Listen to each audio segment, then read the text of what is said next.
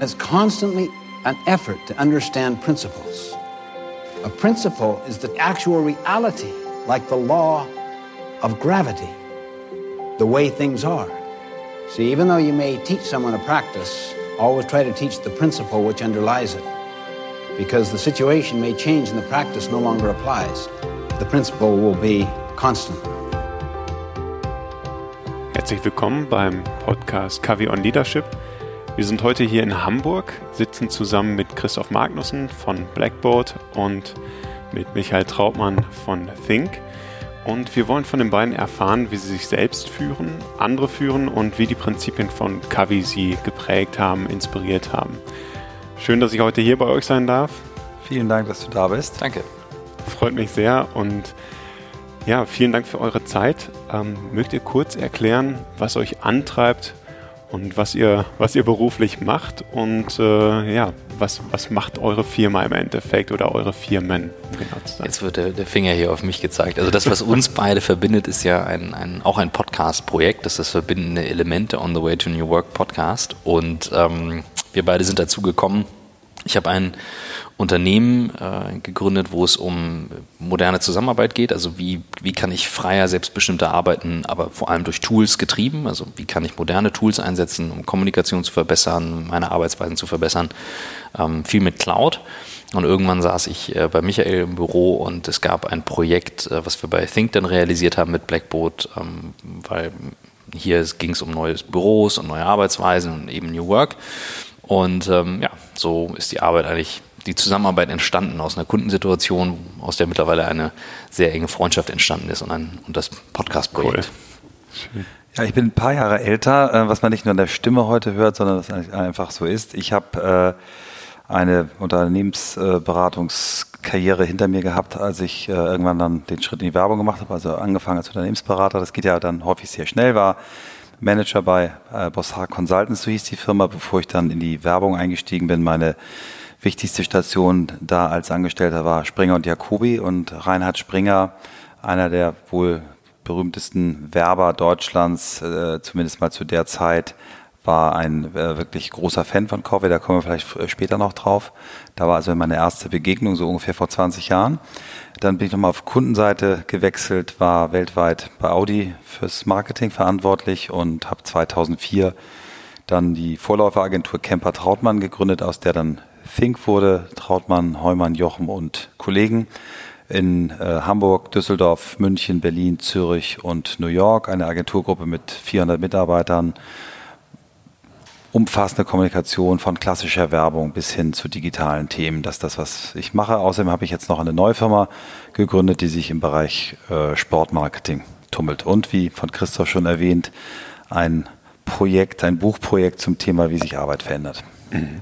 Super das scheint, dass sich das Ganze irgendwie mit eurem eigenen Purpose, also mit eurem Sinn, was ihr beruflich macht und dann irgendwie so eine Herzensangelegenheit, dass sich das da irgendwie verbinden lässt. Was, was würdet ihr sagen? Was ist für euch jeweils individuell euer Purpose, euren Sinn, den ihr versucht in die, in die Welt zu bringen? Den haben wir zusammen gefunden, dein ja, Purpose, ne? Also ähm, tatsächlich unter der Oberfläche haben wir, haben wir den gehabt und rausgeschliffen hat Michael den, ähm, vor allem für die Firma. Da war es so, äh, ich habe mich nicht getraut, meinen eigenen ähm, in der Firma zu erkennen. Ähm, bei mir ist es ganz klar Freedom, also ich glaube eben an Freiheit und damit mit Freiheit meine ich die Selbstbestimmtheit. Und ähm, das hat sich bei mir recht früh gezeigt in der ähm, so einem wirklich Moment, wo ich das gemerkt habe im Studium. 2003 muss das gewesen sein. Ähm, damals wirklich Cloud war weit weg, Internet war früh dabei, gefühlt hat man sich noch eingewählt und ich habe ein Adressbuch gesucht, was ich teilen konnte mit Kollegen, weil ich gemerkt habe, so gute Kontakte, gutes Netzwerk macht total Sinn. Und bin dann über Salesforce gestolpert, damals irgendwie zwei Jahre am Markt. Und als ich dann davon, ähm, ich glaube, meinem Chef im Praktikum erzählte, sagte, du bist doch verrückt, äh, Daten, äh, Sachen im Internet speichern. Und ich habe, für mich war das die, die absolute Befreiung von meiner Festplatte. Mir ist gerade vorher ein Rechner kaputt gegangen und für mich hat das total Sinn gemacht. Und dann habe ich das erste Mal gemerkt, ich habe immer nach Sachen gesucht, die mich gefühlt freier machen. Also früh ein Handy gehabt ähm, und solche Sachen. Und das habe ich Jahre später dann, äh, über zehn Jahre später, Michael alles erzählt, als, als Punkte, die da so kamen. Und er meinte, irgendwann in New York, als wir spazieren waren, halt mal kurz an, halt mal, halt mal an. Ich so, okay, was hat er denn jetzt? Holt sein iPhone raus, macht ein Foto. Und ich gucke so hoch und dann steht über mir so ein Schild Free People. Und ich so, wie geil ist das denn? Und dann haben wir da einen Satz draus gemacht, Free People from the old way of working by leveraging new technologies. Also ah, cool. alte Wege. Future arbeiten. Technology. Future. aber es war wirklich, es war ja. genau der Punkt, weil Christoph hat so ähm, mit so viel Leidenschaft davon erzählt, wie wichtig es ihm, dass seine Leute dort mhm. arbeiten können, wo sie arbeiten, auch, auch zur zeitlich flexibel, dass er gerne beim Skilaufen eben dann im Lift auch nochmal fürs Team da ist, aber eben trotzdem nicht das Gefühl haben möchte, immer da zu sein, sondern diese, diese Freiheit. Und äh, eigentlich war der, als ich dieses Free People äh, las, ich habe es so als Aufforderung gelesen, ne? also mach, mach Leute frei, ähm, nicht freie Leute, sondern mhm. so, so aktiv. Ähm, da habe ich genau das gefunden, wie ich, äh, wie ich ihn erlebe. Dass er eben wirklich versucht, nicht zu sagen, pass auf, du schaffst jetzt nicht dir äh, Office 365 oder G Suite ein, weil man das so macht, sondern weil es ein, eine, eine absolute Verbesserung der, der eigenen Umstände angeht. Und ich merke es, ich bin jemand, der gerne mal seinen Computer irgendwo liegen lässt, sein Handy irgendwo liegen lässt. Und das macht mir alles nichts mehr. Seitdem ich es habe, passiert es übrigens mhm. nicht mehr. Aber ich weiß eben, ich kann mich von überall äh, ins System einloggen und bin sofort dort wo ich stehen geblieben bin. Ne? Wir sehen das ja im Privaten. Ähm, Netflix, ich habe irgendwas geguckt und ich kann fünf Serien parallel gucken, trotzdem weiß ich immer wieder, egal von welchem Device ich komme, wo ich stehe. Und das ist eben, ähm, Christoph äh, verspricht im Prinzip seinen Kunden, äh, äh, sie zu befreien von dem ganzen Schrott, der mhm. uns langsam macht, der uns ähm, vollstopft, die Kanäle vollstopft und das, ja, das haben wir da gemeinsam erarbeitet, genau. Bei mir ist die Geschichte ein bisschen langfristiger. Also es hat, da hat nicht der halbe Tag und der Spaziergang durch New York gereicht. Ähm, bei mir kam der, der erste Anstoß dazu, als ich ähm, 1997 Reinhard Springer kennenlernte, mit ihm zusammen nach äh, London gegangen bin, dort eine neue Firma aufgebaut hat. Ich kam gerade aus der Unternehmensberatung. Wir wollten Unternehmensberatung und Werbung miteinander verbinden.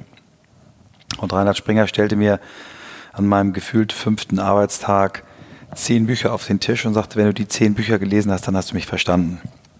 Ich hatte zu der Zeit alles vor, nur nicht zehn Bücher zu lesen und griff dann mit spitzen Fingern ein Buch heraus und las The Seven Habits of Highly Effective People und dachte, oh Gott, was ist denn das für ein Titel? Das klang so für mich so wie average amerikanische Managementliteratur. Mhm. Und er sagte, das ist das Beste, das musst du lesen. Wenn du das gelesen hast, dann hast du mich verstanden. Und dachte ich, okay, eins aus zehn, das wird da wohl gut sein. Und dann habe ich es angefangen zu lesen und ich habe es verschlungen. Ich äh, habe seitdem pff, gefühlte sieben, acht Mal gelesen. Ähm, und ich bin, da erinnere ich mich wirklich ähm, sehr bildhaft. Ich bin vor allen Dingen in dem Kapitel hängen geblieben, wo es eben um die, um die, um die Sinnfindung ging. Äh, beim ersten Mal lesen kam mir das Beispiel, seine eigene Grabrede, seinen Grabstein äh, mit einem Spruch zu versehen, ganz schräg vor und ich dachte, oh Gott, was ist das denn? Das kann ich mir gar nicht vorstellen. Es poppte aber ein Satz auf, der mich aber dann auch sofort äh, vor mir selbst äh, schaudern ließ. Also der Satz hieß, He inspired us. Ich war damals Anfang 30 und hatte so einige berufliche Querschläge hinter mir also ich war nicht ganz ne, von der Unternehmensberatung zu Rainer Springer, da waren noch so zwei Stolperschritte, die ich jetzt euch erspare. Mhm. Ähm, und fand das unfassbar anmaßend, dass ich jetzt mit Anfang 30 ähm, gerne Menschen inspirieren möchte. Habe den Satz mir selber verboten, weggeparkt, weggeschlossen und habe auch das Buch, obwohl es mich so fasziniert hat, nicht sofort in der Tragweite begriffen und auch nicht umgesetzt. Aber insbesondere dieses Bild äh, und noch das andere Bild, nämlich das äh, erst zu verstehen und dann ähm, zu versuchen, ähm, verstanden zu werden, das waren die beiden Bilder, die mich am meisten damals bewegt haben. Und das Thema mit der Inspiration ist dann, als ich vor zwei Jahren mal anfing, mein Leben noch mal ein bisschen neu zu sortieren, deutlich hochgepoppt wieder und habe es dann abgeglichen mit den 20 Jahren dazwischen und hatte das Gefühl, naja, bist schon relativ dicht dran mhm. gekommen, mhm. sowohl mit der Berufswahl Agenturchef, aber auch Unternehmer ähm, und habe dann mal versucht zu gucken, wie war eigentlich meine Rolle in den Projekten, in den Kundenbeziehungen, die besonders erfolgreich war. Und habe immer gemerkt, da war ich gar nicht immer der, der es gemacht und äh, umgesetzt hat, sondern sehr häufig derjenige, der andere dazu inspiriert hat, ihr Bestes zu bringen in bestimmten Kombinationen. Das war mein, mein Zugang und ähm, ja, ich bin wenn ich heute gefragt werde, und wir sind neulich in einem Workshop mit einem Verlag, wo es darum mhm. ging, unser Buch nochmal auszurichten, und wir uns auf ein Buch festlegen mussten, was uns am meisten ähm, begleitet, beeindruckt, geprägt hat. Bei dir würde ich sagen geprägt, bei mir begleitet, beeindruckt, ähm, sind wir auf The Seven Habits beide gekommen und zwar ohne langes Nachdenken. Mhm. Spannend. Ja, vielen Dank. Also gerade dieses Thema inspirieren. Ähm, vielleicht können wir das nochmal ein bisschen vertiefen, weil inspirieren ist ja erstmal viel und jetzt ist dieses New Work-Thema da und eben sagtest du auch, wie, wie, wie ich eigentlich in den letzten 20 Jahren andere inspiriert habe, wie sie die Dinge machen. Was ist dir da besonders wichtig? Welcher Aspekt? Ähm, also ich habe im letzten Jahr ein, ein, ein achttägiges Seminar gemacht, was mir sehr stark auch nochmal geholfen hat, das äh, zu finden, diesen Kern, weil Inspiration ist in der Tat ja ein sehr weiter Begriff. Und dabei ist äh, rausgekommen, dass ich immer dann am, am stärksten bin, wenn ich äh, Menschen und Situationen kreiere und damit Räume eröffne, können auch virtuelle Räume sein, in denen dann Menschen über sich hinauswachsen. Also ganz konkret ähm, junge Leute miteinander verbinde, eine Projektaufgabe gebe, die sie eigentlich auf dem Papier nicht bewältigen können, aber die dann äh, doch funktioniert. Das kann in, in, in Start-up-Konstellation sein, wo ich mich einbringe, ist aber auch in der eigenen Firma. Ähm, Beispiel, das habe ich jetzt nicht alleine entschieden, aber ich war zusammen mit einem Partner der Treiber ein junges Team nach New York zu schicken, die die Idee dazu hatten, aber ihnen die Möglichkeit zu geben, das auch zu machen, ihren Traum da zu verwirklichen. Ähm, andere Projektkonstellationen. Ich bin jetzt zum Beispiel ähm, äh, in einem Thema, da bin ich jetzt nicht der, der die Idee dazu hatte, aber ich relativ vielen Stellen da so die, die Weichen gestellt. Ein Berliner Team versucht seit acht Jahren eine private Mondlandung zu organisieren, die erste, die es dann geben könnte. Ähm, und dort waren wir beteiligt an der Findung der beiden wichtigsten äh, Sponsoren. Und dort habe ich jetzt auch wieder in diesem, in diesem, Projekt so eine Rolle, wo ich im Prinzip äh, Menschen verbinde und versuche, die Interessen der vielen Stakeholder dazu zu moderieren. Und ähm, ja, also das ist so eine, so eine Rolle, die auch zunehmend ja, altersmäßig passend ist. Ich glaube, zu einem 32-Jährigen passt sie nicht so wie zu einem 53-Jährigen. Ähm, ja, und, und in diesem Buchprojekt ähm, gelingt uns das, glaube ich, am allerbesten. Ge gepaart mit dem Podcast, ähm, mit einer immer weiter wachsenden Zahl von Zuhörern, einem Dialog mit dieser Zielgruppe, ähm, dort diese, dieses Thema oder diesen Purpose zu erfüllen. Menschen Denkanstöße zu geben, in bestimmte Richtungen doch mal reinzugucken. Allerwichtigste Aufgabe, glaube ich, und das habe ich, so habe ich Corvey auch immer verstanden, ist die bei sich selber anzufangen. Also ich muss auch selber offen für Inspiration sein, um andere inspirieren zu können. Wir werden ja auch noch auf das Thema Selbstführung kommen. Ne? Wenn ich führen mhm. möchte, muss ich mich erstmal selbst führen.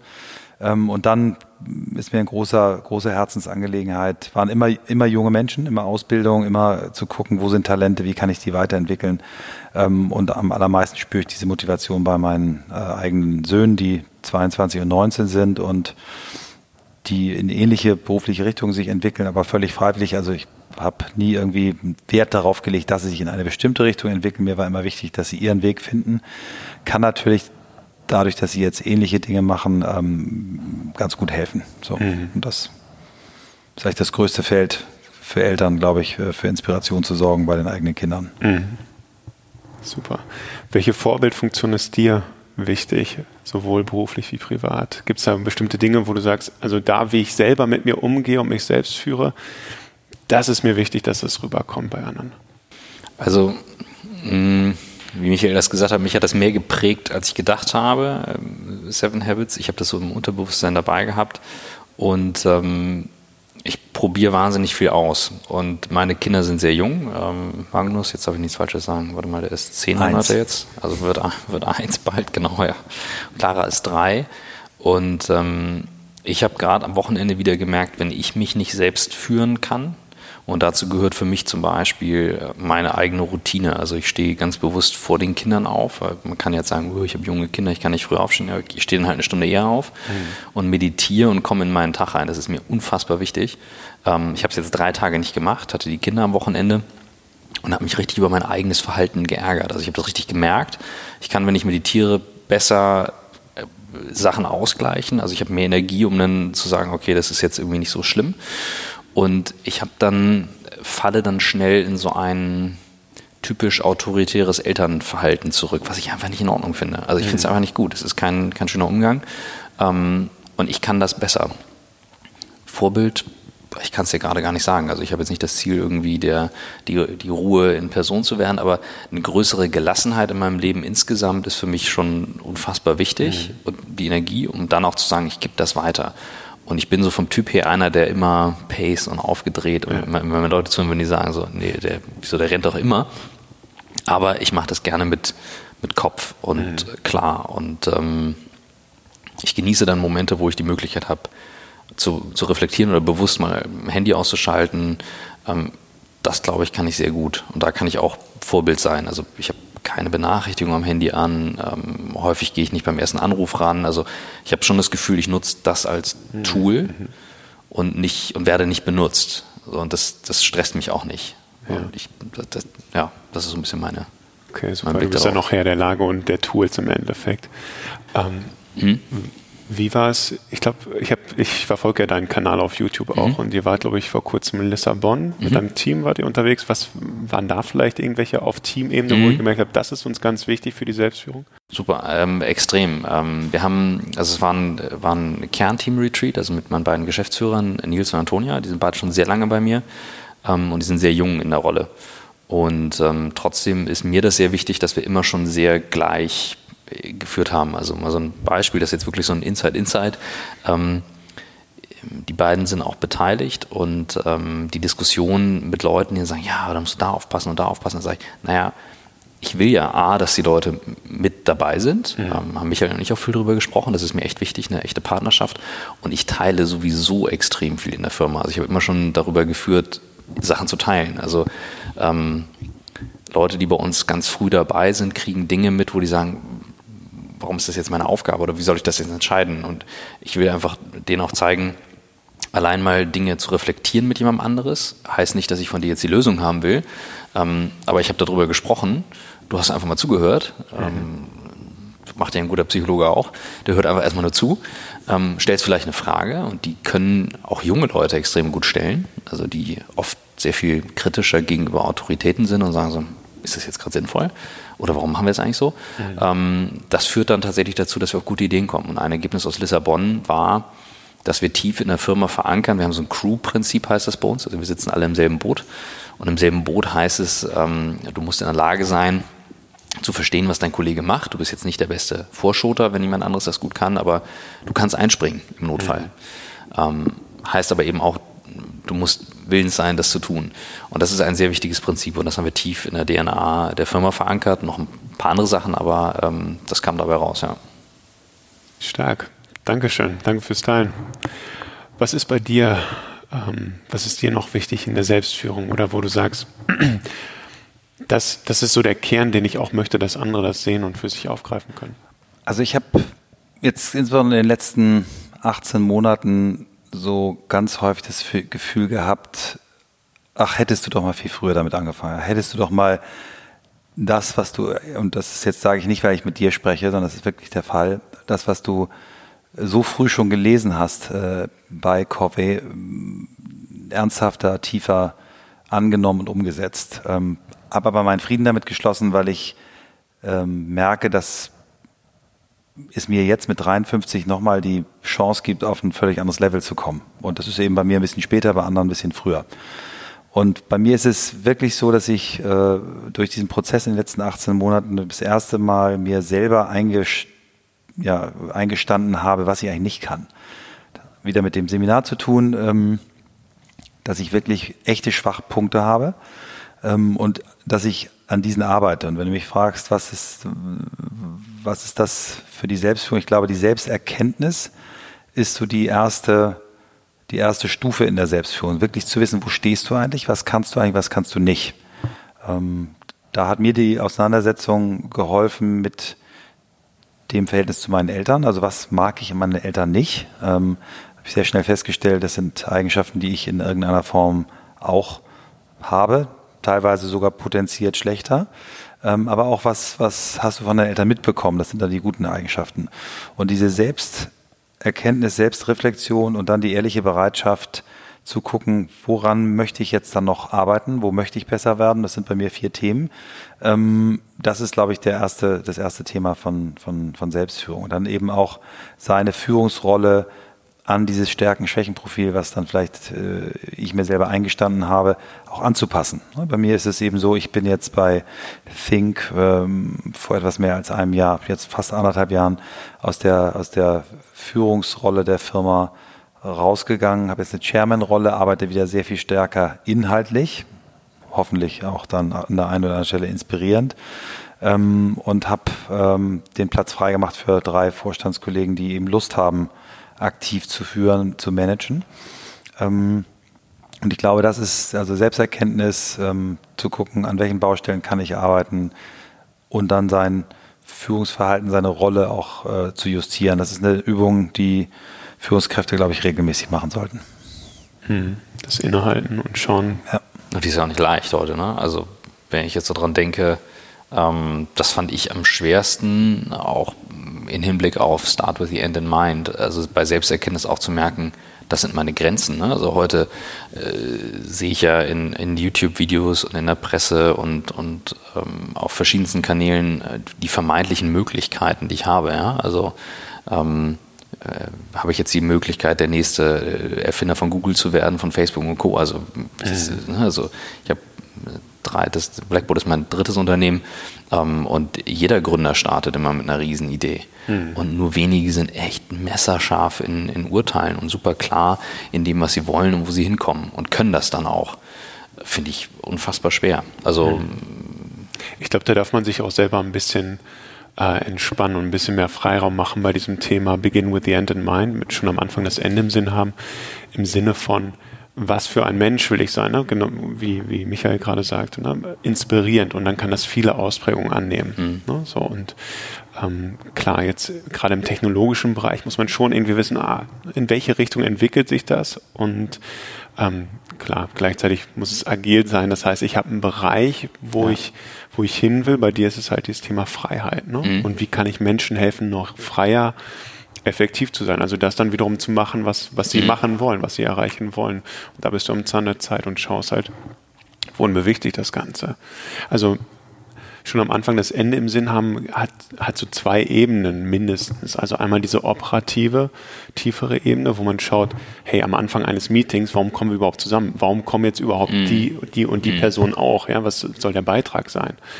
Das ist sehr klar, schon am Anfang das Ende im Sinn. Da kann man messerscharf sein.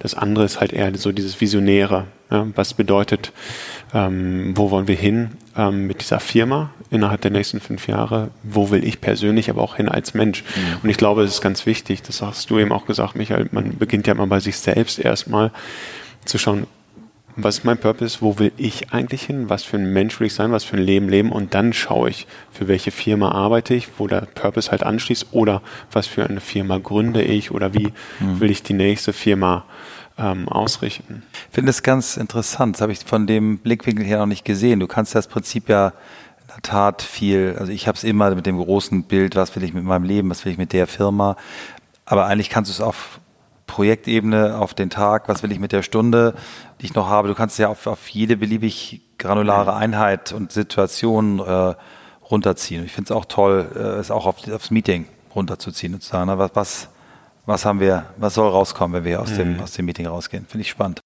Ja, ich glaube, es braucht dabei immer einen mittleren Weg. Ne? Nicht, dass man das total zwanghaft macht für alles nein, jetzt. Nein, ne? nein, aber, aber, genau, das ist immer so das, das Minimum, wo ich wissen muss, das ja. brauchen wir jetzt am Ende. Das muss sie und ich glaube auch, dass dieses Thema, das fürs eigene Leben zu finden, da hat nicht jeder das Glück, das so früh zu finden. Und deswegen habe ich auch im Nachhinein ganz viele Entscheidungen natürlich nicht danach getroffen. Wenn ich aber zurückblicke, und das haben wir beide die Übung bei uns äh, im Buch mit jeder in einem Kapitel gemacht, ähm, dieses, was, was Steve Jobs genannt, äh, genannt hat, Connecting the Dots. Mhm. Also was ist denn, was sind denn wirklich die Stationen, die dich ähm, dahin gebracht haben, wo du heute bist? Welche waren wirklich wichtig? Und wenn du diesen Blick rückwärts machst, merkst du eben auch, ups, das ist aber ganz anders, als ich diesen, meinen mhm. Lebenslauf erzähle. Ne? Das ist eine ganz mhm. andere äh, Dynamik. Und ich, ich glaube, es ist nie zu spät, dieses Prinzip anzufangen. Ich kann mir sogar vorstellen, jemand, der das Buch eben nicht gelesen hat und jetzt, sagen wir mal, 65 ist, 30 äh, Jahre in irgendeinem deutschen Konzern war, toll da seinen Job gemacht hat, aber man nicht mehr gebraucht wird, nicht mehr da ist, weil er Pensionsgrenze erreicht hat und jetzt 65 ist und weiß, okay, ich will eigentlich noch 25 Jahre leben und ich möchte nicht nur Golf spielen oder meinen kleinen Garten pflegen. Genau auch für so eine Person und für so einen Lebensabschnitt ist es genauso hilfreich, ähm, etwas zu machen. Ich habe das äh, euch ja vorhin im Vorgespräch erzählt, dass ich einen Freund habe, der ungefähr mein Alter hat, der mir neulich gesagt hat, er hat irgendwie kein Ziel im Leben mehr. Erfolgreicher Unternehmer. Und wo ich sage, nee, Alter, das kann nicht sein. Das ist ganz, ganz gefährlich. Ich glaube, es ist gefährlich. Was macht so gefährlich?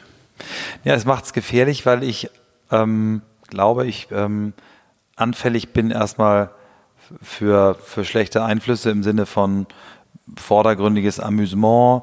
Mhm. Ähm, es ist schlecht, weil ich meine Entscheidung eigentlich gar nicht äh, an irgendwas messen kann. Es ist jetzt gut, das zu machen, es ist schlecht, das zu machen. Es läuft Gefahr, unzufrieden, unglücklich zu sein. Und ich glaube, es läuft, man läuft sogar oder kann Gefahr laufen, äh, wirklich auch depressiv zu werden. Also das sehe ich jetzt bei dem Freund, der hat ganz viele fröhliche Aspekte in seinem Leben. Aber ich glaube, ich habe versucht ihm zu sagen, ich würde da rangehen aus eigener Erfahrung, weil ich glaube, dass die Wahrscheinlichkeit auf einen spannenden äh, dritten Lebensabschnitt äh, höher ist, wenn ich mir diese, diese Frage stelle, was möchte ich denn im Leben noch mhm. erleben, erreichen, beitragen. Ja, Arbeit, Arbeit ist natürlich ein Riesensinn und Identitätsstifter, ne? haben wir ja, ja, auch jetzt im Podcast gemerkt. Also, und die Leute, die halt das zusammenbringen können mit einem Lebenspurpose und mit Zielen, das ist natürlich wirklich ein großes Los, aber es gibt sehr viele, ähm, die vielleicht in, in, einem Weg gefangen sind, die sie mal eingeschlagen haben und das Gefühl haben, ich muss das jetzt weitermachen. Mhm. Ähm, ich weiß noch nach meinem Studium, ich habe in St. Gallen studiert ähm, und das war noch die Phase, bevor Unternehmertum dort wirklich groß äh, geschrieben wurde. Damals waren ähm, Abschluss 2005, da waren Investmentbanken groß, da waren Beratungen groß, es war noch vor der Krise und ähm, ich kam mir echt doof vor, nicht in einer Investmentbank gewesen zu sein zum Praktikum. Habe aber ein sehr cooles Praktikum dann hier im Norden gemacht, äh, von dem ich auch echt profitiert habe. Und war dann aber kurze Zeit in der Beratung, sehr, sehr kurz. Ähm, habe meinem damaligen Chef, und dafür bin ich ihm heute noch dankbar, irgendwann gesagt, ich so, du, ganz ehrlich, also pff, ich weiß nicht, also das ist nichts für mich. Ich will doch was Eigenes machen. Und dann sagte er, was willst du denn machen? Ich so, weiß ich noch nicht. Und dann sagte er, gab mir die Hand und sagte, alles klar, ich zahle dir den Rest des Jahres dein Gehalt und dafür kriege ich 5% an deiner Firma. Egal, was du machst. Und es war, es war Februar. Also es war Anfang Februar. Ich so, es war alles klar, that's a deal. Ne? Ja. Ähm, und so habe ich losgelegt. Und das, also das war ein Riesenvorschub. Und trotzdem hatte ich mental diese Blockade und gedacht, ja, die anderen sind in meiner Beratung, die haben den Job, die machen da dies und die machen da das. Das hat mich echt lange begleitet. Und ich habe heute noch Tage, wo mich das begleitet. Ne? Also es, ähm, ich erwische mich heute immer wieder dabei. Und das ist erstaunlich, äh, weil von außen sagen viele, spinnst du, wie kannst du sowas denken? Auch so mit, mit zwei kleinen Kindern habe ich manchmal so Gedanken, wo ich sage so, okay, äh, wann, wann darf ich mit dem Spielen aufhören, so ungefähr? Ne? Also wann, wann muss ich jetzt was Seriöses machen? ähm, ja, also insofern, das, das hat mich echt lang, lang begleitet, bevor ich dann so eine Entscheidung getroffen habe. Ich glaube, dieses Thema Vergleich mit anderen, klar, sich mal zu vergleichen und, und zu, um sich einzuordnen, mhm. kann helfen, aber wirklich sich andauernd zu vergleichen und den Vergleich zu anderen als den Maßstab fürs eigene Handeln zu machen, äh, hindert dann doch ja. an, an, an der ja, Verwirklichung eigener Perspektiven. Ne? Mhm. Total. Ja, ja. Und es braucht dann halt auch Mut, ne? weil es gibt ja auch viel gesellschaftliche Normen, gerade ja, genau. vielleicht auch was, was ein Freund sagte, ne? der mhm. dann vielleicht in ganz anderen Kreisen unterwegs ist, wo man gewisse Dinge erwartet und man einen gewissen Erfolg vorweisen muss, aber man da gar nicht wirklich den eigenen Zielen und das über einen längeren Zeitraum hinterherläuft und dann eigentlich nie so richtig mit sich selbst in Kontakt war. Ne? Was, was will mhm. ich denn eigentlich erreichen? Und dann ist es natürlich schwierig, dann dreht sich der eigene Kompass immer weiter und man findet nie so wirklich das, den, das eigene Norden. Und vielleicht ist es auch okay, dass man das nicht immer hat im Leben. Ne? Das, das ist ja auch gut, dass sich mal so kreative Phasen wieder öffnen und man dann wieder gucken kann, hey, wo soll es denn eigentlich hingehen? Gerade auch so in, in Hinblick auf jüngere äh, Geschäftsführer, Führungskräfte, die da manchmal, glaube ich, auch ein bisschen viel von sich erwarten. Ne? Jetzt muss mhm. ich ganz genau wissen, wo es hingeht. Und das in so einer VUCA-Welt ist halt ein bisschen schwierig. Ne? Also tatsächlich, ich glaube, eine große Gefahr ist, Dinge zu wissen aufgrund von Mustern oder Normen oder was auch immer. Also dieses, ne, ich weiß, wie es geht. Und das äh, ist das, was ich bei Michael immer so bewundere. Ähm, wir, haben heute Montag, wir sind heute Morgen wirklich, wirklich früh nach Stuttgart und du hattest schon das volle Wochenende hinter dir. Und wir, wir fahren dahin und zu einem Podcast, den wir auch aufgenommen haben und so diese Neugier und was lernen und was rausfinden und was inspiriert bekommen. Und das halte ich für eine absolute Killer-Eigenschaft äh, dieser Tage, wo man überhaupt nicht mehr weiß, was passiert als nächstes, also was wird ein großes Thema. Ähm, für sich persönlich, also ich für mich und ich muss mich immer wieder an die eigene Nase fassen, zu sagen, okay, ich habe Dinge gelernt und ich wende die jetzt an, völlig klar. Mhm. Aber wie kann ich immer wieder auf Null zurück und neu lernen und neu lernen und nochmal wieder neu lernen und das nicht zu verlernen? Mhm. Das finde ich echt, das ist nicht leicht. Und so das für eine Organisation. Ja, dieses, dieses Anfänger-Mindset, ne? nochmal mhm, neu drauf ja. gucken. Wo zieht ihr denn eure Inspiration her? Weil es gibt, das Internet ist groß, man kann sich alles anschauen mhm. und weiß dann trotzdem noch nicht viel mehr. Was, was ist für euch so um eure eigenen Entscheidungen zu befeuern. Wohin geht's als nächstes? Was inspiriert mich? Was passiert am Markt und so weiter? Wo schaut ihr so hin? Mhm. Also ich habe jetzt seit vier Jahren, das habe ich mal für unseren Verband mitentwickelt, die Idee, einmal im Jahr ins Valley zu fahren mit einer Gruppe von Agenturchefs und äh, Kunden, also Geschäftsführer, Marketingchefs, auch teilweise Inhaber, äh, um mit denen gemeinsam einfach zu gucken, was passiert da eigentlich. Wir besuchen immer die, die üblichen Verdächtigen, Google, Facebook, waren auch bei Twitter, bei Salesforce, versuchen auch zunehmend Startups zu treffen. Also dieses wirklich bewusst irgendwo hinzufahren, werde jetzt irgendwann in Tel Aviv sein, ähm, fahre gerne äh, einfach irgendwo hin, um Unternehmer, Unternehmern, Ideen, Perspektiven kennenzulernen. Also ich besuche relativ regelmäßig äh, auch so Konferenzen, um mich inspirieren zu lassen. Die Mini-Inspiration des Tages kommt für mich sehr häufig, wenn ich irgendwie Übergangszeit habe, ähm, durch TED Talks, wo ich sage, das ist ein Format, mal so 15, 17, 18 Minuten ähm, einen Film zu gucken. Das habe ich mir auch stark bei Christoph abgeguckt, der sehr viel über Bewegtbild ähm, sich inspirieren lässt. Und ich lese unglaublich viel. Ne? Ich lese wirklich sehr viele Fachbücher ähm, und zieht da un, un, un, unglaublich viel raus. Ne? Also man muss irgendwann aufpassen, wenn man in bestimmte Richtungen zu viele Meinungen hat. Deswegen ist es ganz mhm. gut, wenn man so ein paar Klassiker hat, die man immer wieder rauszieht, wo man sagen kann, okay, das habe ich jetzt äh, ein neues Buch gelesen, das heißt Find Your One Word. Das ist ein ganz schöner so ein Claim für dieses Thema auch das Why finden, mhm. aber eigentlich ist es doch in Corvey schon abgedeckt. Ne? Und dann sehe ich dann zum Beispiel auch ein etwas älteres Prinzip, äh, Get Things Done, das lese ich dann mal und sage, okay, da kriege ich jetzt ein paar Aspekte, die habe ich vielleicht bei Coffee noch nicht so gekriegt, wobei du mhm. mir ja auch erzählt hast, ihr seid da auch, habt da auch an dem ganzen Thema einiges. Also ich versuche immer neue Dinge zu machen, aber auch immer abzugleichen. Und wenn man, das ist ganz interessant, in unserem letzten Podcast, den wir jetzt diese Woche hatten, ein, ein äh, Personalberater, Headhunter also, und Coach, der auch nochmal gesagt hat, also er findet viele dieser amerikanischen Führungsliteratur ähm, sehr, sehr gut, hat auch äh, Corvey genannt. Er sagt aber bei, bei den allermeisten, wenn man es wirklich auf den Kern runterdampft, kann man eigentlich auch schon zu den äh, Stoikern gehen, mhm. die das vor über ja. 2000 Jahren ja. schon äh, gemacht haben. Auch das finde ich schlau, dann ab und mhm. zu mal äh, zurückzugehen, zu, wo kommt's her? Oder du auch mit, mit äh, Men Searching for Meaning. Ne? Mhm. Wie heißt der Mann noch? Men Viktor Frankl. Genau. Mhm. Also ja, und, und was ich für mich eine Rieseninspirationsquelle geworden ist und deswegen ähm, besuche ich im Moment weniger Konferenzen, lese weniger Bücher, ist dieser Podcast, den wir mhm. machen, mhm. dort mit Menschen äh, zu sprechen und zuzuhören und Fragen zu stellen.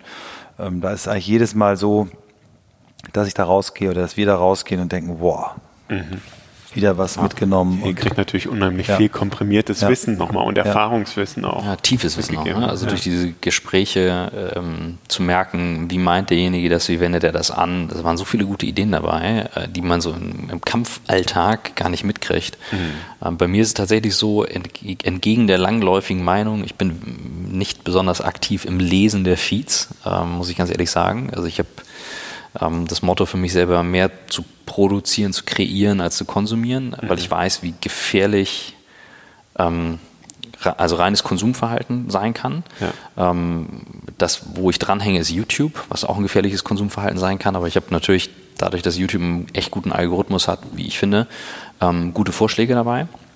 Merke natürlich sofort, wenn ich ein eins Video geguckt habe, welche dann noch kommen, aber grundsätzlich ähm, gewinne ich da sehr viel raus, weil ich auch sofort sehe an der Art und Weise, wie das Bild gemacht ist, ist das was und ich kann mich A inspirieren durch ähm, Filme über Filme, also mhm. das finde ich toll, also wie Bewegtbild funktioniert, das ist so mein Ablenken und dann aber wiederum Talks oder ähm, gut gemachte Videos, die ein Prinzip erklären, also wie funktioniert ein Quantencomputer genau. Mhm. Ähm, das finde ich unfassbar spannend. Ähm, also gehst einfach deine Interesse immer weiter nach. Ich bohre dann rein. Ich habe dann und ich, ich bin da, ich, ich, ich lasse mich nicht so drängen. Also ich versuche zum Beispiel diese Presse-Headlines zu vermeiden. Also ich habe früher viel Startup-Presse gelesen. Ich, ich kriege heute teilweise Sachen gar nicht mehr mit. Also ähm, ich lasse mich dann von einem Thema leiten. Meinetwegen haben wir, keine Ahnung, heute im Podcast tatsächlich über Quantencomputer gesprochen und ich habe letzte Woche was dazu gesehen kann dir noch sagen, warum mit der Verschränkung mehr Rechenprozesse möglich sind. Mhm. Das interessiert mich. Und dann bohre ich da eine Ebene tiefer. Ja. Und da gibt es unfass, unfassbar gute Sachen. Also es ist gigantisch. Ne? Das Royal Institute veröffentlicht komplett Videos äh, dort, wo damals Faraday gestanden hat und seine Experimente gemacht hat. Cool. Da kann ich heute dabei sein. Also das finde ich unfassbar. Ähm, und dann sind es bei mir Klassiker. Also Seneca lese ich viel von den Stoikern, ähm, Plutarch, ähm, äh, Epikur. Ähm, tatsächlich sind das Bücher, die ich echt mag, mhm. ähm, weil ich diese Freidenke von denen mag. Also die kamen ja schon mit Ideen um die Ecke, die sehr frei sind, eben frei von Affekten, ähm, frei von Zeit, Ort gelehrt haben. Das mhm. finde ich faszinierend. Ähm, und das sind Prinzipien, die sind ja einfach mal 200.000 Jahre alt, also ja, teilweise. Im Endeffekt zeitlos, ne? wo man sie ja, immer dann an, anwenden kann an das Jahrhundert, an die Kultur, ja. in der man gerade lebt. Und dann bin ich ein Praktiker. Also ähm, Zen ist ja auch eine Praxis und das ist ja kein, keine Religion oder keine, kein Spirit, sondern es ist ja wirklich eine Praxis Doing. Mhm. Ähm, und ich, ich lerne auch sehr viel aus dem Doing. Also ähm, ich habe das erst vor einigen Wochen realisiert. Äh, ich mache jetzt seit irgendwie 18 Monaten YouTube-Filme. Am Anfang keine Ahnung. Ich wusste nicht, was eine Blende ist, ISO und was weiß ich nicht. Und ich habe so viel darüber kennengelernt und merke einfach, ich habe mir ein neues Feld erschlossen und kann Dinge anders jetzt beurteilen. Mhm. Das macht mir echt viel Spaß. Also ich hoffe, das hört nicht auf. Ja. Spitze. Wie kriegt ihr das operativ unter? Ihr seid total busy. Wann macht ihr sowas? Oder wann nehmt euch Zeit für sowas wie und wie haltet ihr dann im Endeffekt den ganzen anderen Geräuschpegel niedrig, dass ihr euch konzentrieren könnt auf sowas? Also ich bin da immer, immer noch am Experimentieren, probieren, weil ich in einer Branche arbeite, die extrem reaktiv ist. Ne? Also proaktiv zu sein ist schon eine Grundproblematik, wenn du Dienstleister bist und für Kunden arbeitest. Ähm, dennoch habe ich einfach versucht, mir Zeiten zu schaffen, wo Kunden ähm, mich nicht anrufen oder auch Teams nicht anrufen. Das ist bei mir so früh wie es geht. Also ich habe mir eigentlich so einen Rhythmus angewöhnt, morgens um fünf aufzustehen und die ersten zwei Stunden wirklich für mich zu nutzen, Prioritäten so zu legen, dass ich sage, da mache ich etwas, was ich gern möchte und aktiv entscheide. Und da, das kann auch mal sein, dass es fünf Mails sind, die ich schreibe, aber dann entscheide ich mich, diese Mails zu schreiben mhm. und antworte nicht auf Mails, die ich dann morgens mir angucke. Ich gucke mir morgens keine Mails und auch keine WhatsApp und kein Slack und nichts an. Also das hilft mir sehr viel, wenn ich morgens schaffe, geht natürlich nicht immer, wenn ich morgens wie heute ähm, auch um fünf aufgestanden, aber um zum Flieger zu kommen, dann funktioniert es nicht. Aber das kriege ich drei, dreimal in der Woche kriege ich das hin. Ähm, und auch am Wochenende stehe ich früher auf und das ist für mich totale Quality Time. Mhm. Ähm, und dann bin ich häufig in so einem Mode, dass ich dann auch tagsüber wieder nochmal ab und zu so einen Slot finde, wo ich, wo ich selbst bestimmt Dinge angehe. Mhm.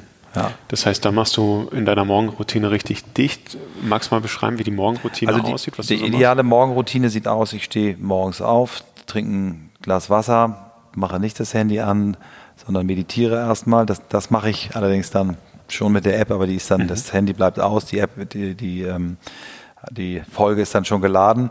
Welche ähm, nutzt du da nur ganz kurz? Äh, Headspace mhm. ist so meine favorisierte. Meine Frau hat eine, eine andere, eine deutlich offenere Plattform. Und wenn wir zusammen meditieren, was am Wochenende immer mal vorkommt, dann machen wir es meist mit, mit, mit ihrer App. Ähm, dann mache ich in der Regel auch nochmal 15 bis 20 Minuten so Mobilisierung und dann habe ich anderthalb Stunden, wo ich mich hinsetze und was mache. Mhm. Und dann koche ich einen Tee, äh, den ich dann zusammen mit meiner Frau trinke. Das ist so die perfekte Morgenroutine für mich. Schön. Ja. Cool, Dankeschön. Wie sieht es bei dir aus? Mhm. Hast du auch eine Morgenroutine? Du hast, du hast auch schon über deinen YouTube-Kanal ja einiges geteilt. Ja, ich teile das, ja, ja genau. Ich also habe lange probiert, aber ich habe gemerkt, früh aufstehen, äh, ich habe irgendwann mal echt erkannt, wenn mir der Morgen gehört, dann gehört mir der Tag. Das war für mhm. mich echt mal so eine Kernerkenntnis und ich habe da gar keine Schmerzen mit gehabt. Das fing in der Bundeswehrzeit an, so früh aufzustehen. Und das habe ich beibehalten dann irgendwann. Ähm, außer was ich jetzt mache, ich gehe früher zu Bett. Ähm, so ich, bei mir ist es so halb fünf, keine Seltenheit. Ähm, die Kinder sind auch relativ früh hoch, das heißt, ich habe dann so eine, auf jeden Fall mal safe eine Stunde mhm. und die nutze ich dann auch in der Tat zum Aufstehen, meditieren. Das mache ich meistens direkt so, ähm, sitzen, Sitzkissen, so Zen-Meditation.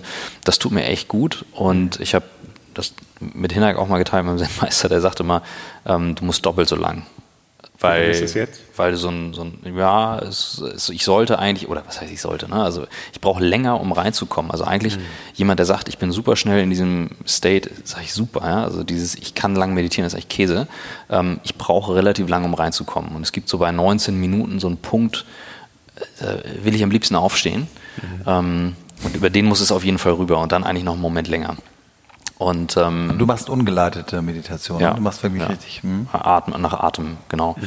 Und ähm, also das tut mir wahnsinnig gut. Wie gesagt, ich habe es drei Tage nicht gemacht und ich merke das richtig an meinem Gemütszustand. Ähm, ne, fehlen, fehlen mir so richtig so ein paar Energiepunkte. Und dann mache ich dreimal die Woche Sport mit einem Trainer allerdings zusammen, weil ich brauche so ein bisschen das System aufrecht. Ich habe da, da habe ich keine Disziplin, für alles andere habe ich die Disziplin, mhm. wobei ich auch sagen muss, ähm, das ist auch ein echt geiles Level. Ne? Also ich habe lange Zeit Rückenprobleme gehabt, Core-Training und merkt, wie gut mir das tut. Habe ich vorher nie so, nie so klar erkannt.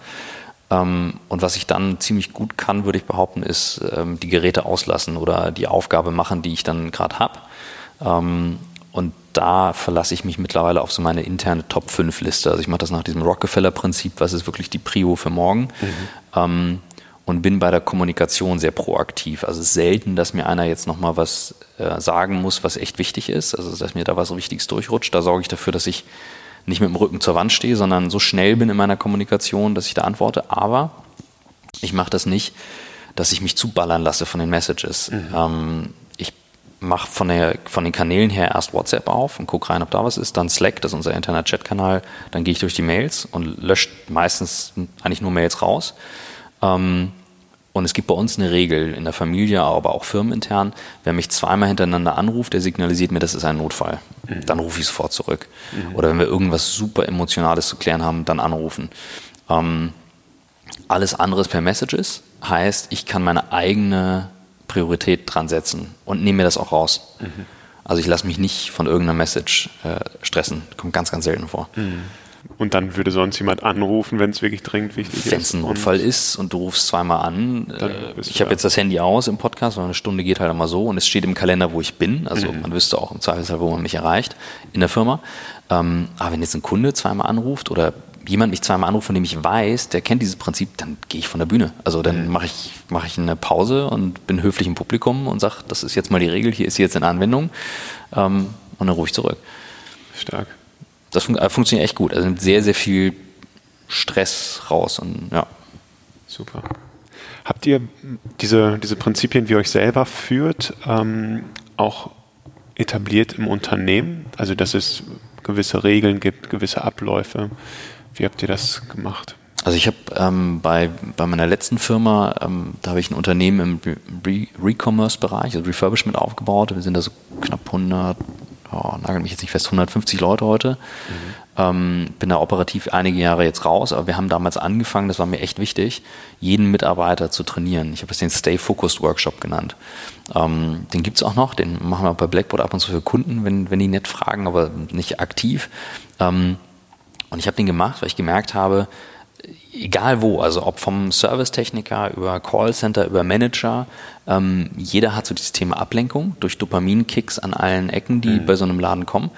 Ähm, und die Perspektive darauf, was das kann, also fokussiertes Arbeiten, ist völlig unterschiedlich. Und das haben wir, haben wir gemacht mit unterschiedlichsten Techniken, ähm, weil es natürlich auch unterschiedliche Grade an Leuten gibt. Ne? Der eine reagiert, weil einer vorbeiläuft oder häufig auch so dieses typische, jemand kommt an den Schreibtisch ran und du hast ein mhm. Headset auf und der wartet auf eine Reaktion. Da haben wir die 1-Euro-Regel eingeführt. Also musst du in so eine kleine Box so 1 Euro packen, dann nimmst du das Headset runter.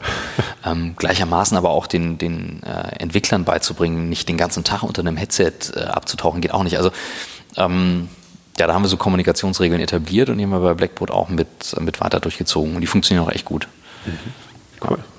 Stark, ja. Das ist, wenn ich mit Kunden spreche, auch das oder mit verschiedenen Unternehmen, ist das eines der, der gravierendsten Probleme, dass die Leute dringend und wichtig nicht auseinanderbekommen. Mhm. Ne? Chef kommt rein, schmeißt was auf den Tisch und dann ist das plötzlich wichtig, ja, weil kommt der vom Chef. Und das hat dann auch wiederum was damit zu tun, wie klar denn die Prioritäten überhaupt kommuniziert sind, damit ich Nein sagen kann oder sagen kann, äh, ich habe die, diese Aufgaben hier noch auf dem Tisch, jetzt schmeißt du mir die vierte drauf. Inwiefern ist die denn jetzt wichtiger als die anderen, um unsere Ziele zu erreichen? Wie ähm, schafft ihr Klarheit bezüglich der Vision im Unternehmen? Wo soll es langgehen? Was sind die Prios? Das ist äh, ganz interessant, weil natürlich bei bei Christoph, also jetzt ohne das in irgendeiner Form abwerten zu wollen, ich glaube, Christophs äh, Geschäftszweck und deine persönliche Vision und die Art, wie du die Firma führst, das passt alles sehr gut zusammen. Ne? Das heißt, das der unternehmerische Kern äh, mit deiner persönlichen, deinem persönlichen Antrieb äh, so eng miteinander verbunden, dass es ihm auch ganz äh, fast organisch gelingt, das in konkrete Maßnahmen, Schulungen, wie gehe ich mit Zielen um und so weiter setze. Bei mir in der Branche ähm, und auch in unserem Unternehmen, wir sind so seit Jahren eigentlich gehetzt durch die äh, Änderungen äh, unserer Branche. Ne? Also wir sind nicht so hart getroffen oder noch nicht so hart getroffen wie die Musikindustrie oder die Verlagsbranche oder Fernsehen, was jetzt auch sicherlich bald noch, noch weitergehen wird. Aber wir sind auch getrieben. Wir mhm. müssen ständig neue Themen beherrschen, neue, neue Organisationsformen, die sich dadurch ergeben, dass Kunden auf einmal mehrere Agenturen bitten, doch Themen zusammenzumachen, sehr kollaborativ. Aber das heißt, wir sind so damit beschäftigt, den, den Anschluss äh, zu halten, dass ähm, das Proaktive, sich selbst miteinander, äh, damit auseinanderzusetzen, wie will ich eigentlich arbeiten, tick zu ja, zu kurz kommt. Und ähm, der Deal, den ich jetzt mit meinen, ähm, mit meinen Partnern habe, die sagen, Michael, ich finde das toll, dass du das machst, das war dein Privatprojekt, ist, dass ich jetzt, sagen wir mal, wenn das Buch steht, ähm, hier in die Firma mal so reingehen werde und sagen werde, das sind meine Learnings, das ist mein mhm. Buch. Ähm, habt ihr Lust, dass wir mal versuchen, aus dem Hamsterrad auszusteigen und, und Dinge zu machen? Die machen natürlich jetzt ganz viel. Die Menschen, die Firma, die haben eigene Ideen. Wir haben auch äh, Bottom-up-Initiativen zum Thema Arbeitszeit. Aber es ist jetzt nicht so, dass wir ähm, ne, so, so stringent das machen, wie das äh, Christoph macht. Wir haben natürlich auch mehr Menschen. Wir sind 400 Leute. Ähm, aber das ist in der Tat äh, etwas, was, was mich treibt, auch zu sagen, okay, was mache ich denn jetzt aus den ganzen Learnings und Erfahrungen, die ich habe? Mhm. Ähm, ich bin nicht mehr der Typ, der das entscheidet. Ne? Ich bin jetzt mhm. der Chairman. Ja. Das heißt, ich bin jemand, der wohlwollend begleitet und ähm, eine aktive Rolle hat im Sinne von Projekte, die ich noch mache, Kunden, die ich, die ich äh, treffe.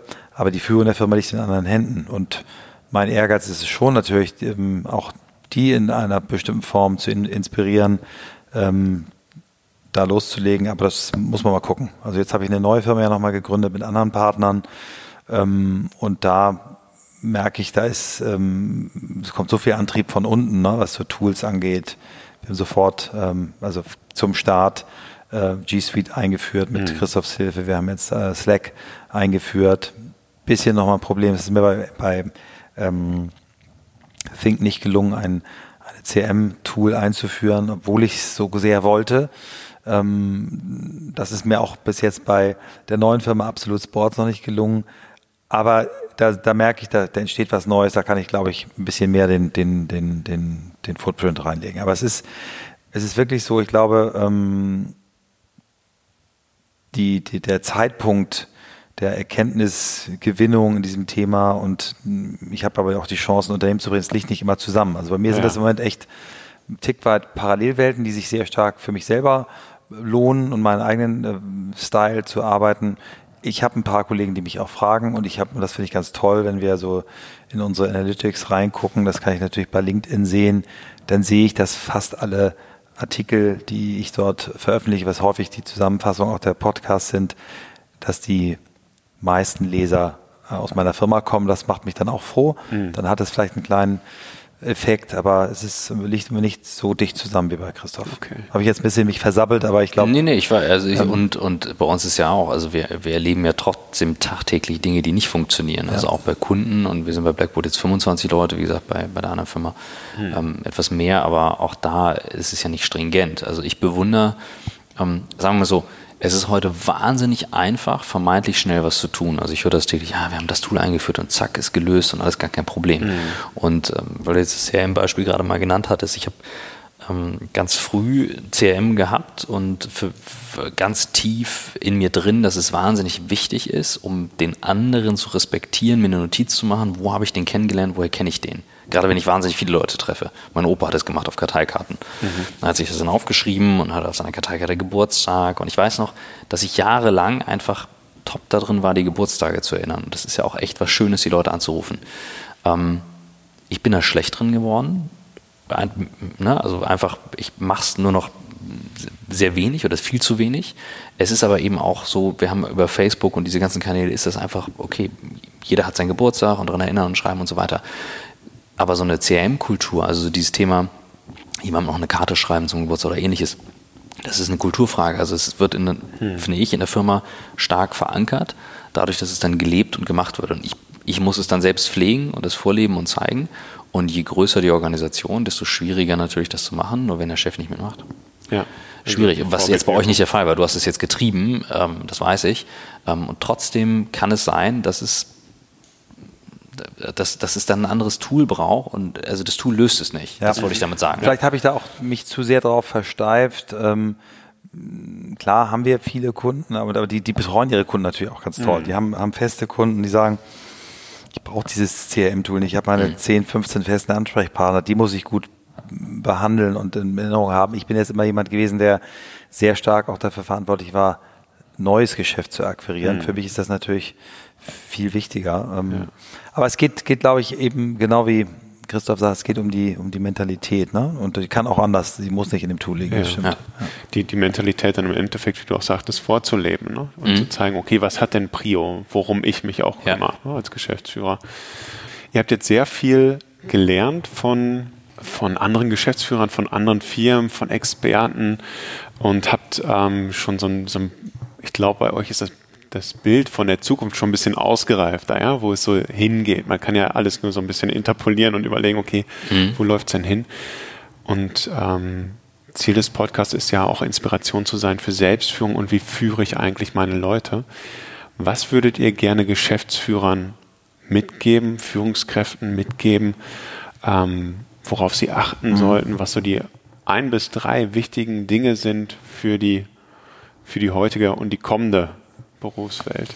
Ich würde ähm, gerne ähm, einen Punkt nehmen und den ein bisschen ausführen. Ich fange mal mhm. an. Und zwar äh, sehr stark ähm, durch zwei Begegnungen. Eine in unserem Podcast mit äh, Jennifer Podewils, die eine Software mit ihrem Partner entwickelt hat für das Thema Feedback-Kultur und aus dem, also wo die Software dir Hilfestellung gibt, One-on-One-Feedback in einem geschützten Raum, also nur mhm. direkt und Klarname in der Firma zu geben und ein Algorithmus dir dann dabei hilft, ähm, Lernpotenziale, Entwicklungsfelder für dich aus den Feedbacks deiner Kollegen zu ermitteln. Das war eine Begegnung.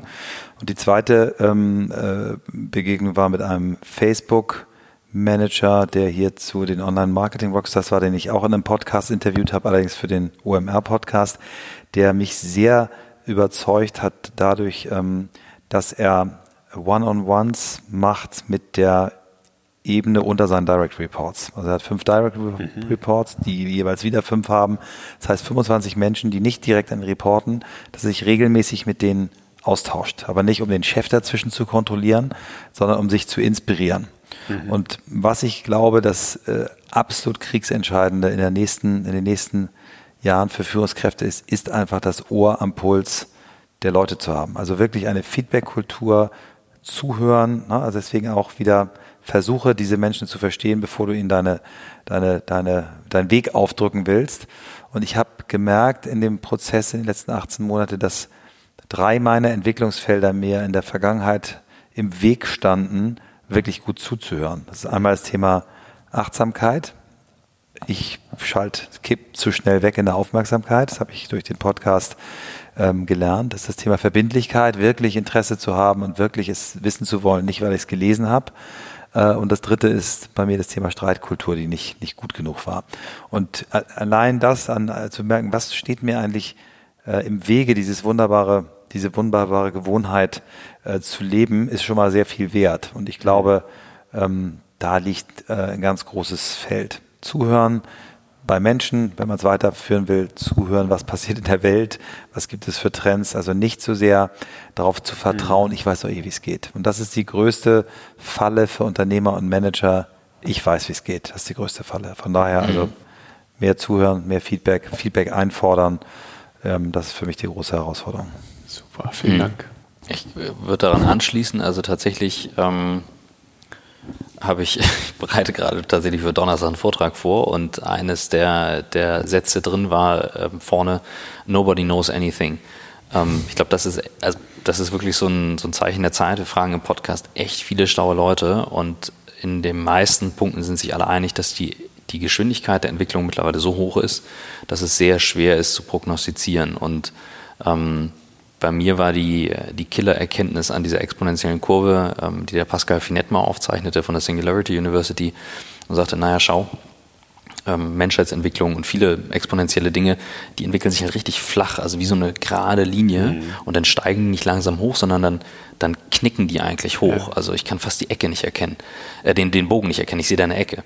Und ähm, das ist für mich nachvollziehbar, weil sich nachher Dinge verdoppeln und dann wird es nach draußen schneller. Mhm. Ähm, und ich habe mich immer gefragt, oder was ich bewundere, sind Menschen, die in solchen Zeiten in der Lage sind, zurück auf Grundprinzipien zu folgern. Und das sind meistens Physiker, äh, Wissenschaftler, die ganz nüchtern drauf gucken und die nicht sagen, ach nee, das funktioniert sowieso alles nicht. Das ist das eine Extrem, das andere Extrem, oh, ist alles super und das ist der nächste Hype.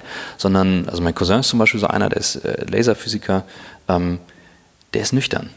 Also der guckt drauf und der kann halt durchrechnen, warum etwas Sinn oder nicht Sinn macht. Und das halte ich für ein unfassbar wertvolles Prinzip, wenn ich das beherrsche, gepaart mit ich unterhalte mich genauso mit den jungen Leuten wie mit den älteren Leuten der Firma. Also wir haben bei uns ein, ein Coaching- oder Mentoring-Prinzip, das wir jetzt eingeführt haben, das nennt sich Give and Take. Mentoring aus der Idee heraus, dass ich kann als Erfahrener gewisse Führungsprinzipien oder gewisse Grundsachen, die halt irgendwie immer gleich sind, weitergeben. Mhm. Aber ich, I don't have a fucking clue what's happening in the future. Mhm. Keine Ahnung. Ganz ehrlich, ne, ich habe eine Idee, aber die, ja. wo die nächste Idee herkommt, ne, also die, großen Unternehmen heute, Google, Amazon, Facebook, Mitte der 90er, mhm. die waren nicht da. Ja. Die gab es nicht. Ganz einfach. Und ähm, Microsoft hat überlebt, weil die viel Kohle hatten, sage ich mal böse. Apple, weil sie Steve Jobs hatten. Ähm, also das kommt irgendwo anders her aus der Firma, als dass der Chef sagt, da geht's lang. Ja. Ähm, das heißt, diese Offenheit zu haben an der Stelle für möglichst viele Perspektiven offen und dann auf die offen und dann aber auf so die Grundprinzipien zurück. Mhm. Also, ja. du, wenn dir jemand vom Quantencomputer erzählt, dann dann sage ich, dann zumindest einmal verstehen, was eine Quantenverschränkung ist und wie die funktioniert. Mhm. Dass ich jetzt nicht wissen muss, wie man das Ding technisch in jedem Detail baut. Okay, ja, da gibt es nochmal tiefer. Oder wenn es um äh, Artificial Intelligence geht und Deep Learning, dann geht es um neuronale Netze. Okay, wie funktionieren Neuronen? Ja, warum Warum senden die bestimmte Sachen? Warum werden bestimmte ausgeprägt? Also, mhm. Da gibt es so viele Quellen, die das einmal erklären, dass man zumindest die Grundprinzipien versteht und weiß, okay, dass jetzt, ich sage es jetzt nicht das böse äh, Amazon Echo-Wort, weil wenn ich jetzt das Befehlswort sage, dann jeder, der das jetzt gerade laut hört, wird es ausgelöst, aber die, die Voice-Assistenten, äh, die jetzt dann reagieren, die sind halt jetzt gerade noch wie die tragbaren Telefone Mitte der 90er. Ja. ja I get it.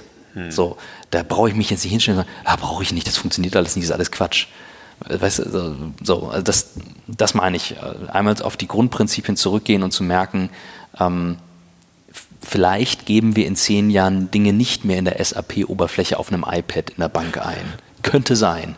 Ja. So, das jetzt ein bisschen, ich weiß, es war jetzt ein bisschen Länge weiter, aber ich, jetzt halte ich meine Klappe. ein bisschen provokant mal drüber nachdenken und äh, da auch ein bisschen radikaler denken. Super, vielen, vielen herzlichen Dank für, für eure Sichtweisen heute, ja, für eure Erfahrung, die ihr geteilt habt und ähm, dass ihr auch so persönlich tief mal geschöpft habt daraus. Ich glaube, das gibt den Zuhörern ganz viel, deswegen vielen, vielen Dank für eure Zeit. Sehr heute. gerne. Danke für die Einladung. Euch weiter viel Erfolg auf eurem Weg. Vielen Dank. Ihr könnt Michael live erleben und zwar am 5.10.2018 in Berlin. Dort werden wir gemeinsam auf der Bühne stehen und mit dem Gabal Verlag zusammen die 50. Auflage Die sieben Wege zur Effektivität feiern. Es wird zudem einen weiteren Termin geben und zwar am 8.10. in Frankfurt am Main. Infos und Anmeldungen findet ihr auf unserer Website franklinkw.de. Dort findet ihr natürlich auch alle weiteren Informationen, wie wir Führungskräfte und Kulturentwicklung durchführen und wie wir euch dabei unterstützen können. Wir freuen uns auf euren Kontakt. Vielen Dank und alles Gute, euer Franklin Covey Team.